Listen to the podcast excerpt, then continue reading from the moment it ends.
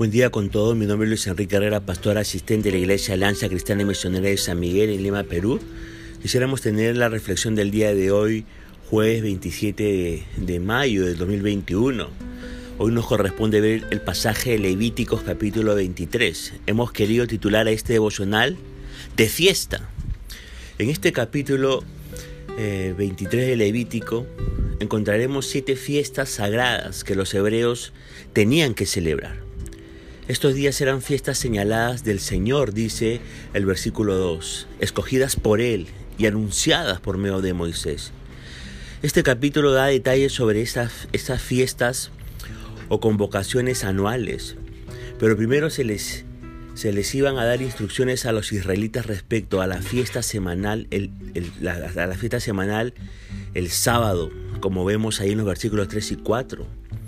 El hecho de que empiece aquí no es simplemente una forma de separar una observancia semanal de las fiestas anuales, sino de enfatizar la importancia del día de reposo.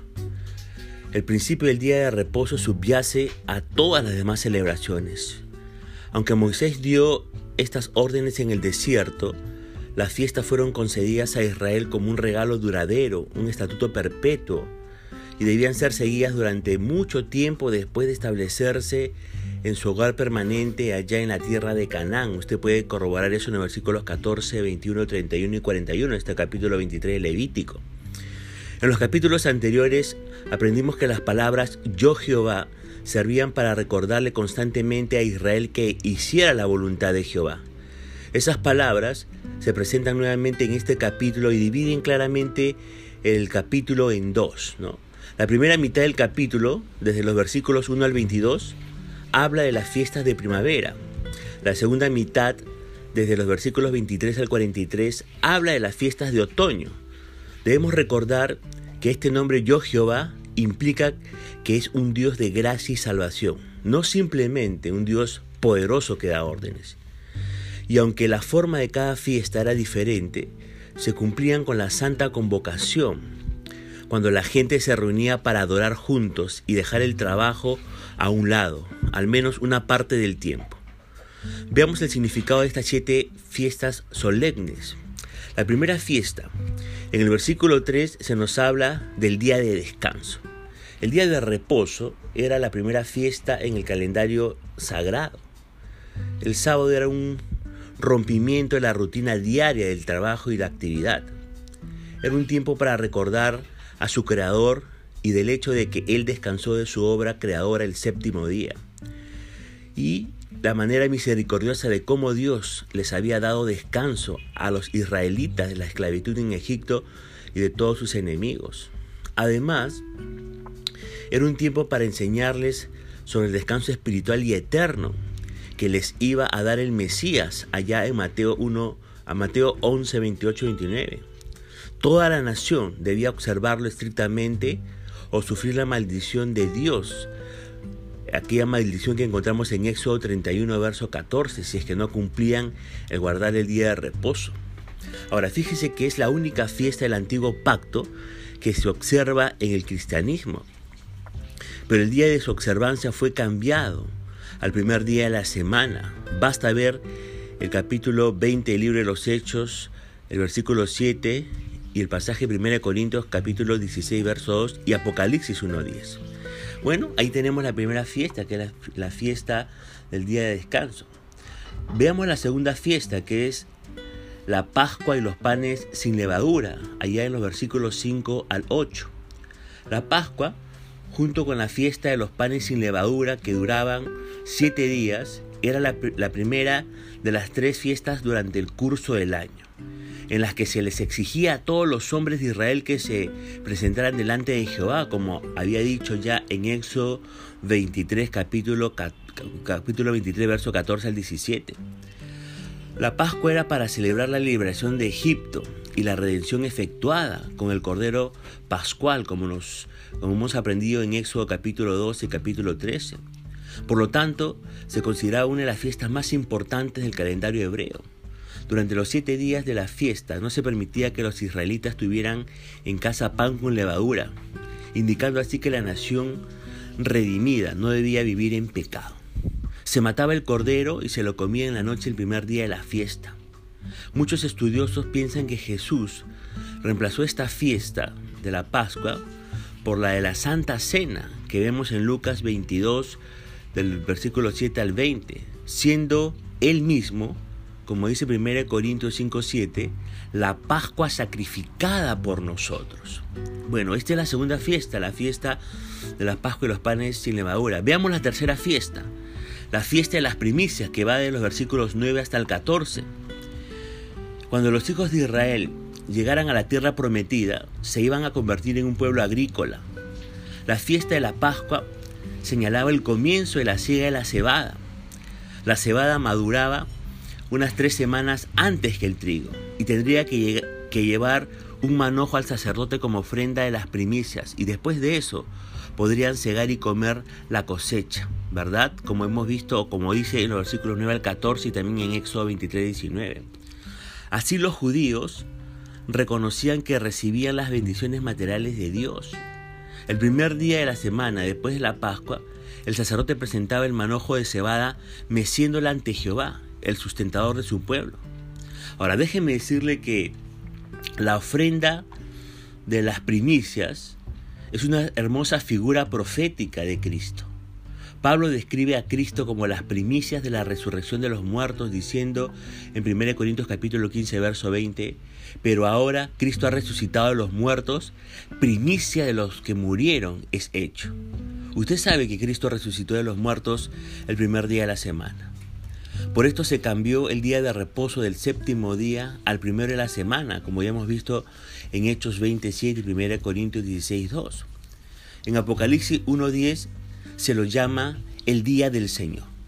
Lo interesante es que Cristo fue crucificado durante la semana de la celebración de la Pascua y resucitó el primer día de la semana siguiente, ¿verdad?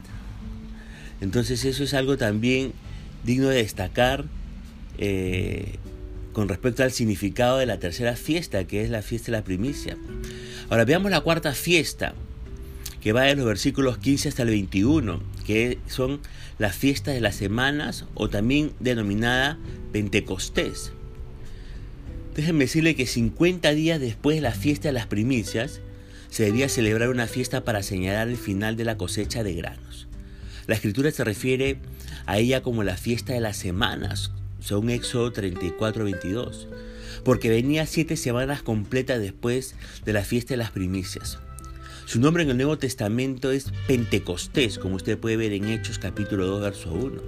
Una palabra que significa en griego quincuagésimo. Esta fiesta marcaba el fin de la cosecha de trigo, como dice Éxodo 23, 16, y se ofrecían a Dios las primicias del sustento básico de los israelitas. Así como la Pascua le recordaba a Israel que Dios era su redentor, de igual manera la fiesta de las semanas le recordaba al israelita que Jehová era también su sustentador, el dador de toda su dádiva. Ahora, seguramente usted recordará que el Espíritu Santo fue derramado sobre los 120 discípulos en la fiesta de Pentecostés.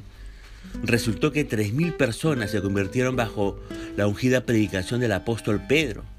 Estas 3.000 personas eran las primicias de una gran cosecha de almas. Veamos la quinta fiesta que va desde el versículo 23 hasta el 25, la fiesta de las trompetas. La fiesta de las trompetas, así llamada porque se tocaban las trompetas para reunir al pueblo, el primer día del séptimo mes del año religioso estaba designado como la fiesta de las trompetas. Marcaba el fin de la extensión de cosecha y el primer día del año nuevo del calendario civil. Se celebraban entre los hebreos con gran festividad y gozo y eran introducidas con son de trompetas. Se ofrecían sacrificios y no se permitía en él trabajo servir alguno. El motivo de la fiesta era anunciar el comienzo del año nuevo y preparar al pueblo para el clímax de las observancias religiosas, la celebración del día de la expiación y de la fiesta de los tabernáculos. Para nosotros, los cristianos, las trompetas anuncian la segunda venida de Cristo y el comienzo de la fiesta perpetua de los redimidos, como dice 1 Tesalonicenses capítulo 4, versos 16 al 17 y 1 Corintios 15, 52. Al fin de la cosecha de almas, cuando haya entrado la plenitud de los gentiles, según Romanos 11, 25, 26, vendrá de Sion el libertador. Y yo espero eh, con todo mi corazón que los familiares suyos que no son creyentes estén en este grupo de también salvados, para que también sean parte de los que el Señor ha redimido con su sangre preciosa. La sexta fiesta va desde los versículos 26 hasta el 32 y tiene que ver con el día de la expiación. Es el día más importante del calendario judío. En este día el sumo sacerdote reunía todos los pecados de Israel acumulados durante el año y los confesaba a Dios pidiendo perdón. Solo él podría entrar en el lugar santísimo y hacer expiación sobre el propiciatorio del arca. Lo hacía solamente una vez al año, el día de la expiación. Esto se explicó antes en Levíticos capítulo 16 y 17.